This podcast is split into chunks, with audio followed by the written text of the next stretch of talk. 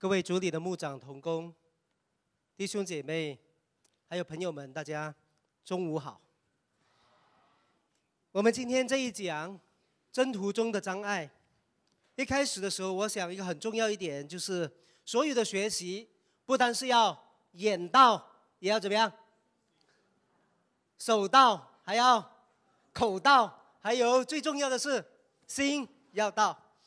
从教学的角度来说，我希望大家今天这一讲，不单是由讲员自己讲，也是大家手能够提起笔来就写，然后待会有机会给大家每个人在小组里边可以跟旁边的人有一分钟的时间来分享，所以一人一分钟，两个人就两分钟，所以我每我这里分成三部分，每一部分我只讲十到十二分钟。以后我就有两三分钟的时间，让小组能够有两个两个的人彼此分享一些的课题。所以在这段时间，我们把这一段时间就仰望交托，我们一起来祷告。亲爱主，我们大家在你面前感谢你。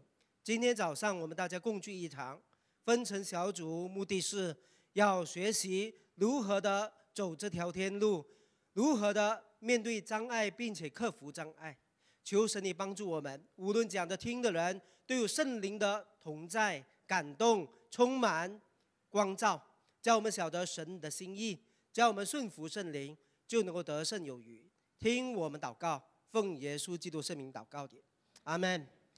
所有的军训都重视一个很重大的成果，就是所有的军人。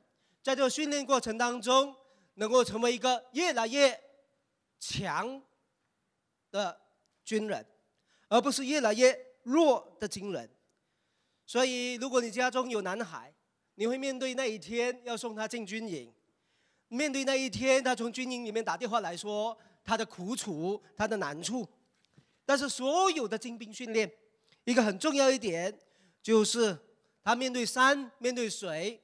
更重要的是，在所有的障碍里边，不是让他成为一个更弱的人，所有的障碍是叫他成为一个更强大的人。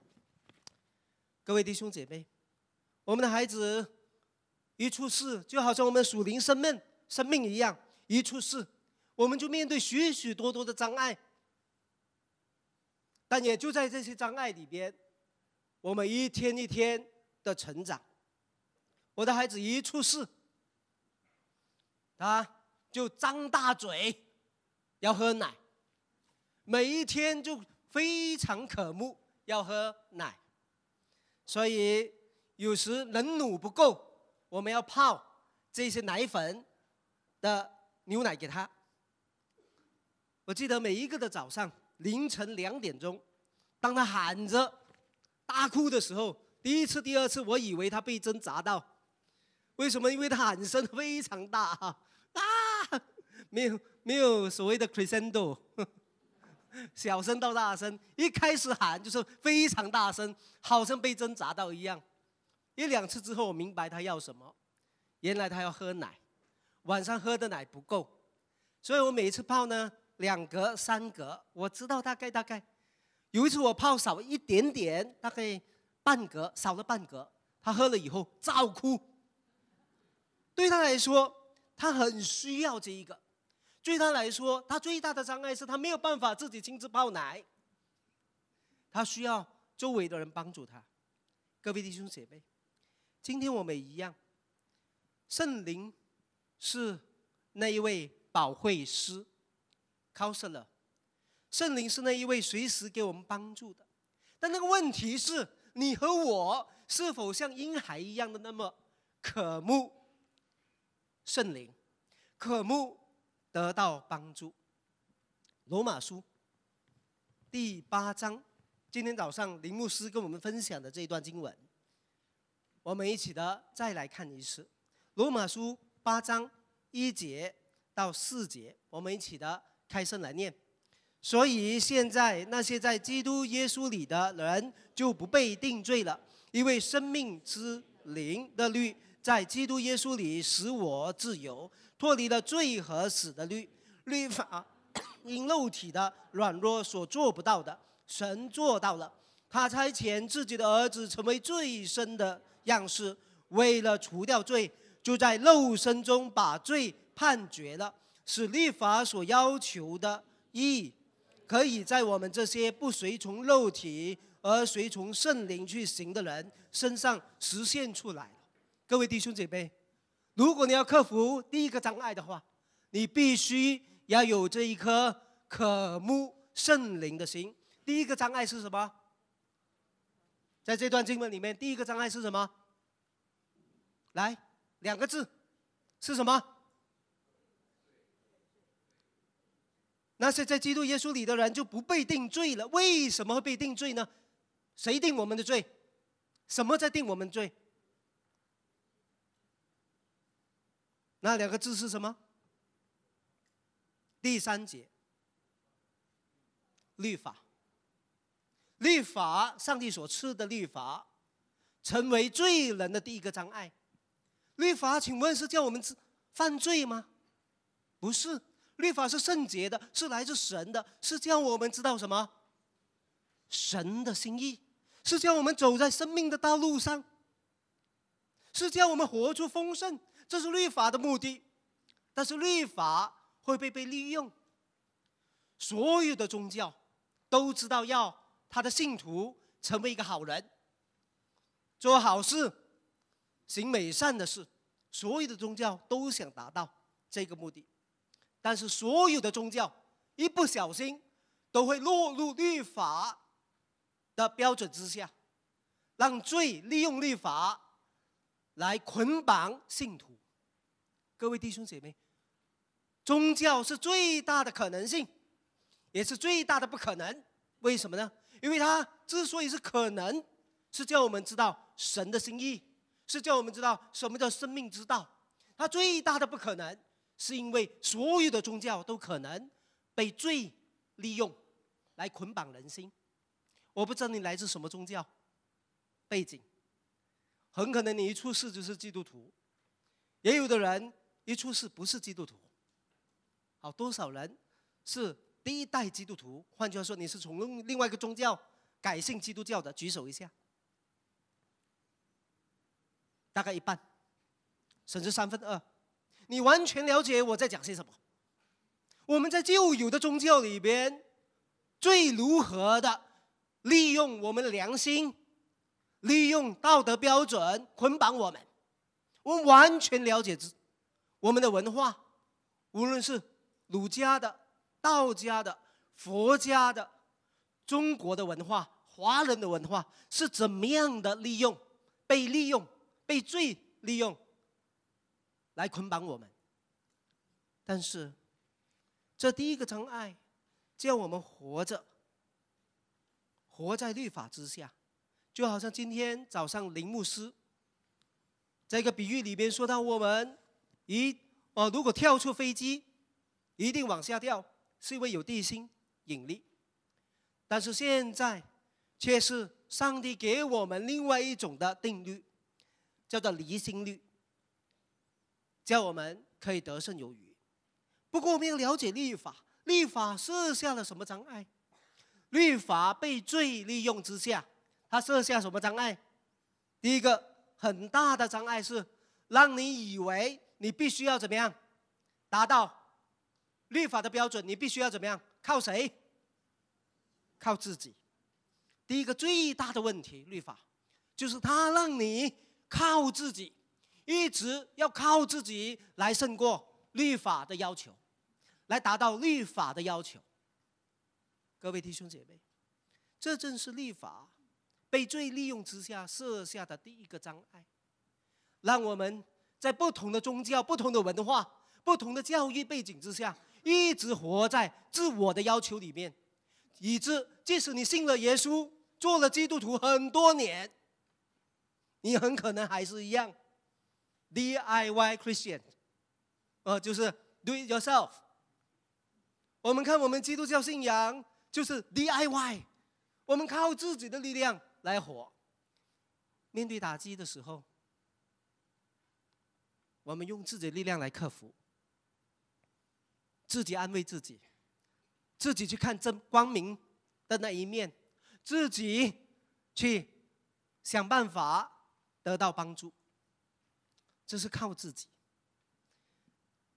律法设下什么障碍？第二方面，它让我们看到，我们靠的不是上帝，不是圣灵，更不是圣经，我们靠的是什么？是文化里面种种人的要求，以致我们活在律法之下，我们就在圣经之外寻找种种的方式去满足律法的要求。我们应当怎么样的跨越？我们需要这种的新的律，这种新的律让我们活在圣灵里边，有新的律，就好像脱离地心引力的离心力。那是一种怎么样的律呢？叫做生命圣灵的定律。这生命圣灵的定律，让我们看见神的灵就在我们里边。以致我们可以怎么样？我们可以完全自由的去顺服律法的要求。这种自由顺服、顺服是最大的自由。谁能够讲得通？你看我们的社会，你看种种的教育、种种的文化，一谈到自由，总是以为你和我既然是自由人，就可以为所欲为，自己决定。要做的事，对吗？但是圣灵在我们里边，让我们怎么样？让我们真的有自由，脱离罪恶的捆绑，脱离罪恶利用律法给我们的种种的捆绑。在圣灵里边，我们突然发觉到，我们原来有更大的自由，是脱离罪恶的捆绑，以致在这个自由里边，我们可以。追求那丰盛的生命，按照神的心意而活。想不到，当我们在圣灵里面按照圣灵而行而活的时候，我们就有真正的顺服带来的快乐。因此，这一段经文里边也让我们看见，神的儿子上帝所差的那一位，成为最深的样式，让我们的罪得到解决，就是神的儿子替代。脱离罪和死的律，以致我们不被定罪。各位弟兄姐妹，我不知道你有多久没有尝到赦罪之恩。今天我巴不得在这里，待会我们分享的时候，我们来彼此的鼓励，怎么样在生活当中，在哪一方面达不到律法的标准，你怎么样得罪神？你怎么在良心里面常常受到指责的事？我们分享一件事，哪一件事情？怎么样靠着耶稣基督、上帝的儿子的宝血洗净我们的不义？各位弟兄姐妹，我们每一天面对挑战，面对许多灵性上的障碍，面对许多灵心灵里面的冲突，但是神的灵这个时候要在我们心里边做一个工作。叫我们晓得，原来他给我们另外一个定律，不至于叫我们活在良心和律法的罪责里边，而是靠着耶稣基督，上帝的儿子，他为我们死，为我们活，他为我们满足律法的要求，而这律法要求的意，就在这件事情，当我们顺服圣灵的时候，我们就能够满足上帝律法的。意了。我想今天在这里，你和我最大的需要是什么？是好像孩子一样，渴望、渴慕圣灵。我愿你来充满我，圣灵，我愿你来管理我的生命。圣灵，我愿你来让我与你配合，来过一个丰盛的生命。各位弟兄姐妹，只要你顺从圣灵。你就实现了上帝在你生命里边的心意。我的大哥多年前领养了一个女儿，他已经有一个女儿，后来又领养一个女儿，很有爱心。但是这个女儿被领养的时候呢，前面那一年多胃口不好。我最记得有一阵子吃什么吐什么的时候，他痛苦的不得了，打电话给妈妈，我们已故的母亲，当时还安在的时候，记得凌晨一两点钟接到我大哥的电话，我妈妈在这一端听着，我大哥在另外一端诉苦。我大哥说：“为什么？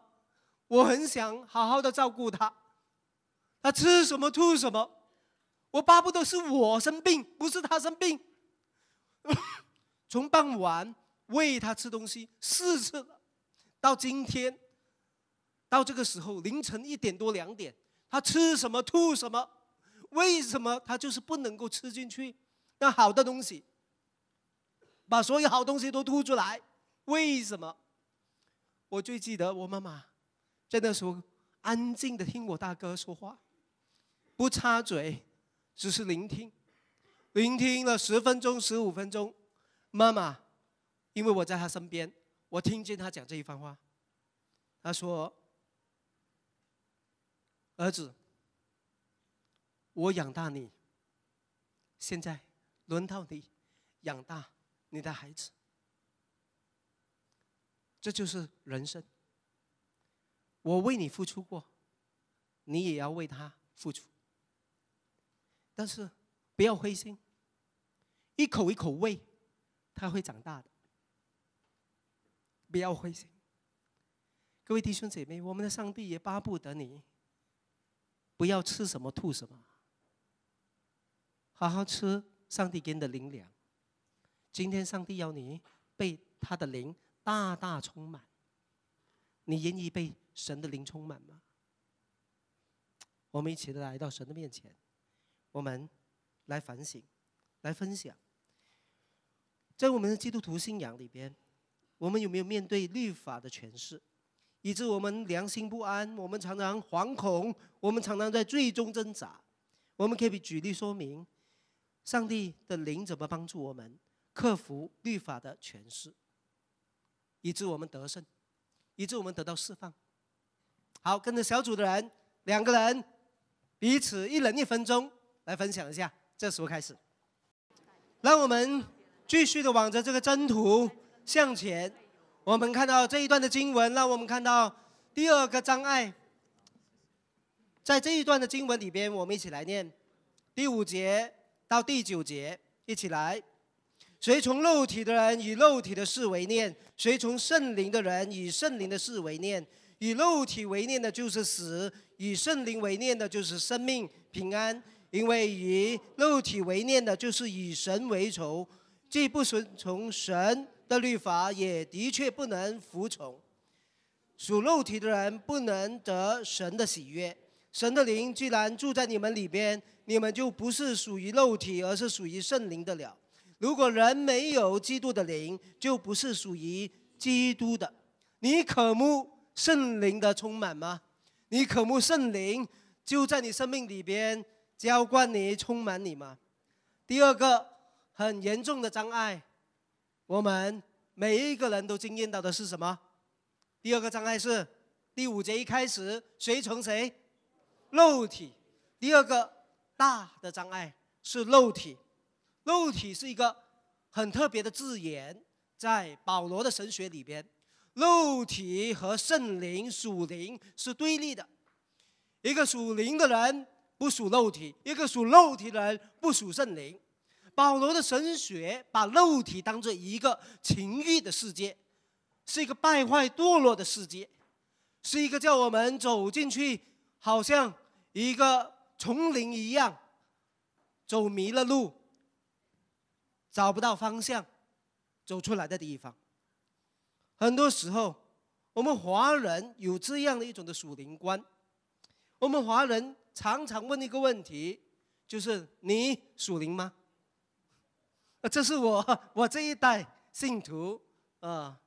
那么当我当我信主的时候，二十多年前，差不多三十年前，我记得我的传道人也好，教会的领袖也好，组长也好。常常都会用这个字眼来提醒我们，我们一定要属灵。什么叫属灵？spiritual 是什么意思？所以在我们华人的理解里面，属灵就是 holy holy 这样啊，有个样子，对不对？一看就知道他常常祷告的那一个，带着圣经，一定是不是垂下来，不是这样的，带着圣经一定放在胸前的，比较 holy 一点啊，放在下来的不 holy 啊，这样子比较 holy 一点。所以，呃，连坐姿、怎么样的敬拜、怎么样守圣餐、怎么样读经祷告，都有那个样子。你属灵吗？你每一天有灵修祷告吗？你每一天有按照进度读经吗？不是通一点、西一点、跳一点，呃，不是。你有没有每一个主日除了敬拜，还有查经班？除了查经班，还有每一个星期去参与布道小组的工作？有没有参加祷告会？你属灵吗？换句话说，当我们说属灵的时候，是用什么来规定的、来定义的？很重要是活动。各位弟兄姐妹，因此我们常用一种的行为来规范你到底是不是一个属灵人 （spiritual being, spiritual man or woman）。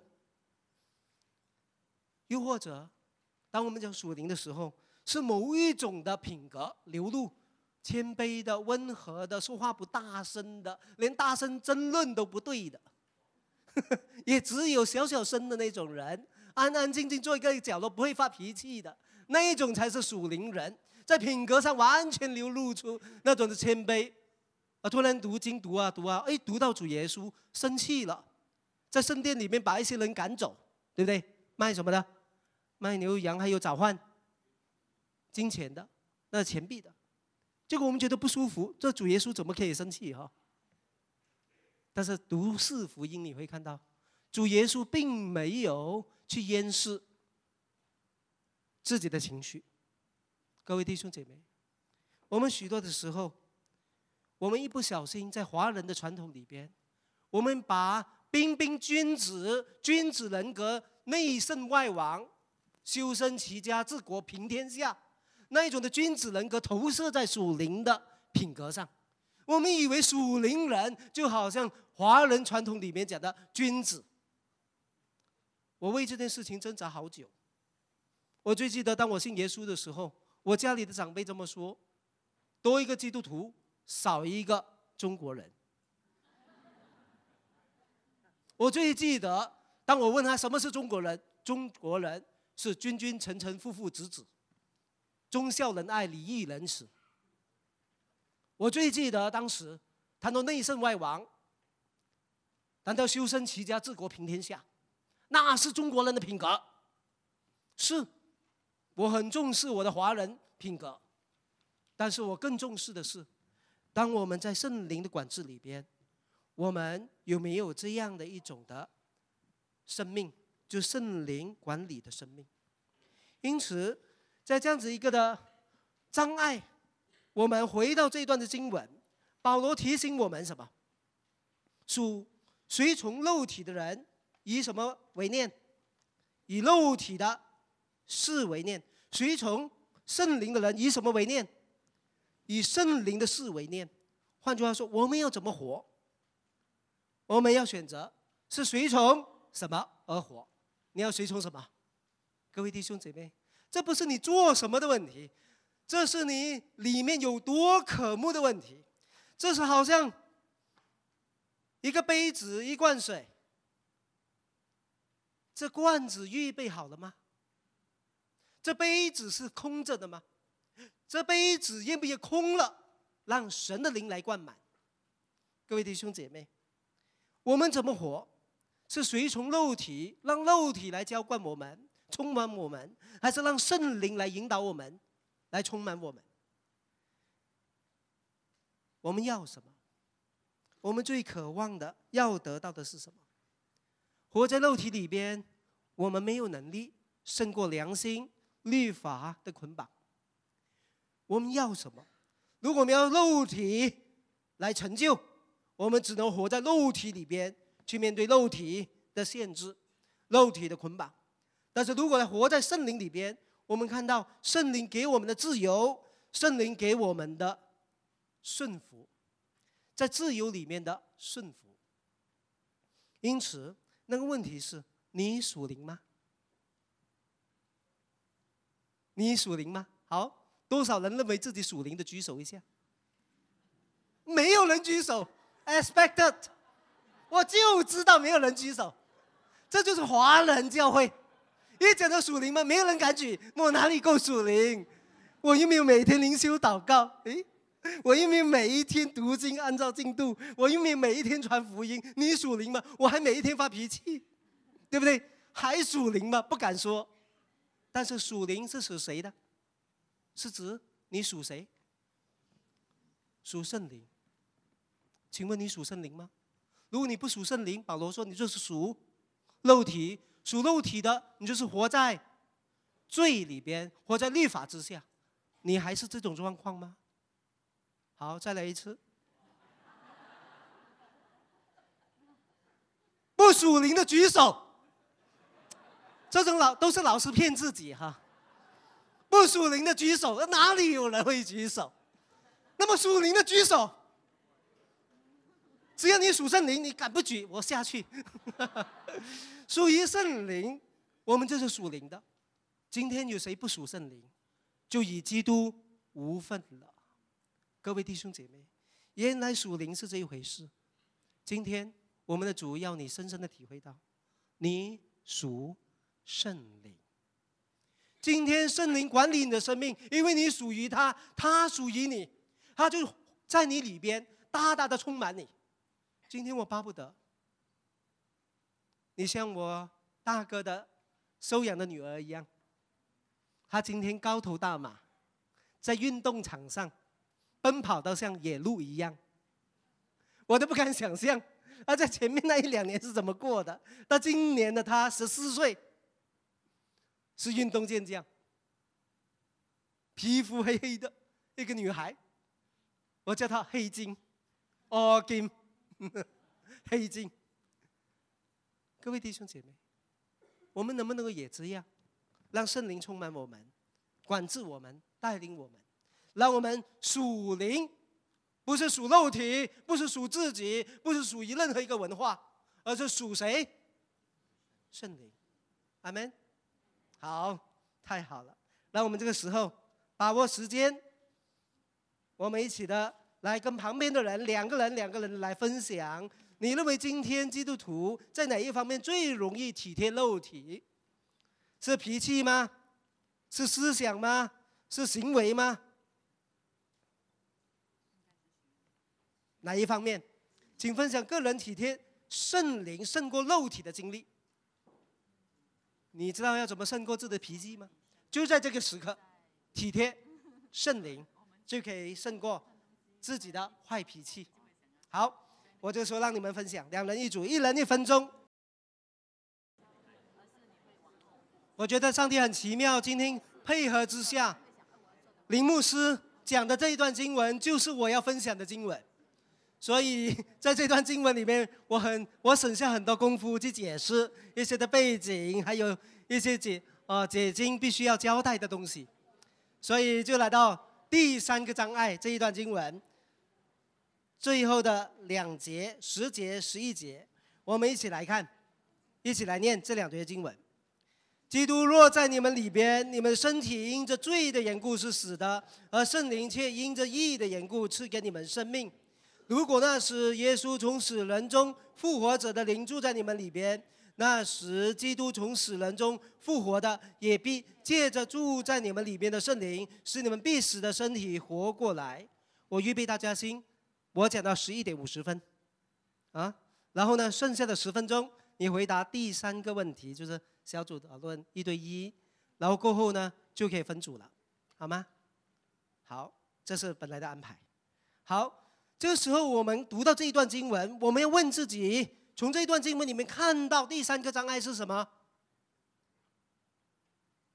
是什么？一个字，罪。然后呢，造成什么？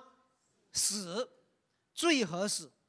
所以第三个障碍是我们。穷一生之力去处理、去应付、去对付的力量，就是罪恶和死亡。我们很难想象我们这个世界、我们的社会用多少的资源 （resources），无论是从宗教、教育、学校的教育，或者国家的警察、部队、保安，或者是军事力量等等，去解决罪的问题，去预防罪带来的死亡威胁。我这么讲，你突然间想一下，这个国家用了多少金钱、能力去解决罪的问题？你可以想象吗？我敢说，如果你按照国防或者国家每一年的这个经济预算案的话，你会看到用的教育、用的军事、用的警察部队啊、军力等等，这些预防罪恶、预防死亡的那个经费有多少？少说百分之六十。各位弟兄姐妹，我们必须要看到罪是很现实的问题。罪带来的死亡威胁是每一天与这个国家、与这个社会、与你和我的家人，还有我们自己同在的。我们天天都在面对罪带来死亡的威胁。罪是什么？罪最明显的是让我们看到，从第一节一直到第十一节，罪违反了什么？违反了生命之道。那生命之道从旧约摩西五经清楚的让我们看到什么？摆在你前面的有两条路，你要选择的是哪一条路？律法之路。那一条路叫你得生命，叫你得平安。但是许多人却被罪利用，结果在律法里边反而被捆绑。违反律法就是拒绝生命。摆在我们面前的有两条路。摩西是这么样劝勉以色列百姓：我巴不得你们选择哪一条路。我要你们选择哪一条路？生命之路。不然的话就是死路一条。所以箴言有一句话这么提醒我们：有一条路，人以为正，之中成为死亡之路，那是违反律法、拒绝生命的道路。死是一种怎么状况？死因此就是一种违反上帝创造的秩序。上帝造我们是给我们伊甸园，给我们一切美好的事物，让我们能够享受，让我们能够在上帝的供应里边，不但是有物质的享受，有身体的需要的满足，也有情感的需要的满足。这一种是上帝的创造，但是一个人选择。错误的道路就失去生命，因为他没有圣灵。所以圣经常常把失去生命的人说，他们没有圣灵，他们拒绝了圣灵，他们违反了圣灵的规律，以致在知识、情感、意志这几方面都离开了上帝的道路。C.S. Lewis 在一本书里边。Great divorce，the great divorce，哦，中文翻的很很困难哈，不会翻的人以为是大离婚，啊，翻的好一点的人啊会知道这个是叫做大分裂，好一点的，但是有更好的翻译，我最近接触到的叫做天渊之别，哇哦，太美了！为什么是天渊之别呢？因为 the great divorce 讲的是两个幽灵。这两个幽灵，这两个灵魂的故事，这两个灵魂，一个是面对光明走向光明，但是每一步要走的时候，刚开始雨水打在身上，因为它是灵魂，幽灵嘛哈，so spirit，那么结果那个雨水打在身上穿洞，对不对？透过他身体痛得不得了，但是每一步他向前，只要他聆听光明天使、光明的传道人的信息，他一直聆听。对准光明，他越走越坚实，越走越刚强，越走越强壮。但是另外一条路，你不用给雨水打的那么惨，就是背光面向什么？黑暗。每天面向黑暗，随时面向黑暗，做的选择、活的方式，就是活在黑暗里边，一步步走下去，身体幽灵的身体就越来越虚弱，越来越虚无。越来越像是地狱里面的东西，越来越是地狱。C.S. Lewis 就用这本书提醒我们说：什么时候我们活在天堂？什么时候我们活在地狱？他说：每时每刻，每时每刻的选择。是活在最终而死，还是活在圣灵里边而活？所以要怎么样跨越这个障碍呢？一个很重要一点就是，保罗说，我们能够在基督里边，身体因罪死，生命却因义活。我们如果是在圣灵里边，我们会怎么样？和基督一同复活，他复活，我们也怎么样？也复活。所以，一个复活的基督坐在全能上帝的哪里？右边。你和我也一样的，在基督里边，坐在上帝的右边。复活的大能就在这个时候，借着圣灵住在你里边。你里面有圣灵，你是属灵的，那么你就是一个复活的人。基督徒的生命，只有被圣灵充满，教会才有全体整体被圣灵充满、工作引导的情况。教会生命的更新，在于每一个基督徒生命的更新。教会是谁？就是你，就是我，每一个人都是教会，每一个人因此被圣灵充满，教会就会大大兴旺，被圣灵。圣灵更新，我觉得很有意思。当 John John Stock 斯托德已故的斯托德牧师，他喜欢爬山。他有一次在欧洲爬一座山，突然间看见一个人牵两只狗，两只狗其实看起来岁数都差不多一样，啊，都是大概一两岁大的狗，但是一只白的，一只黑的，黑的特别壮，白的呢特别瘦。那主人呢？走走走，没几步就丢一块饼干。那两只狗呢，就冲向前。每一次 John Stop 注意到什么呢？就是哪一只狗一定抢赢啊！每一次都是那只黑狗。哇，他就打抱不平啊！他就跟那个主人说：“你为什么不扔在那个白色的狗面前，让它方便一点？它那么瘦了。”我最记得那个主人这么说：“我每一次扔在它面前，它没有胃口。”没有动力，给他也没用，所以那黑狗呢，即使是慢两步，还是吃得到丢在白狗面前的那块饼干。各位弟兄姐妹，你渴慕吗？只有一个有渴慕圣灵的人，才被圣灵充满，才被圣灵管理，一直靠着圣灵有复活的生命，得胜有余。那我们这个时候，我们。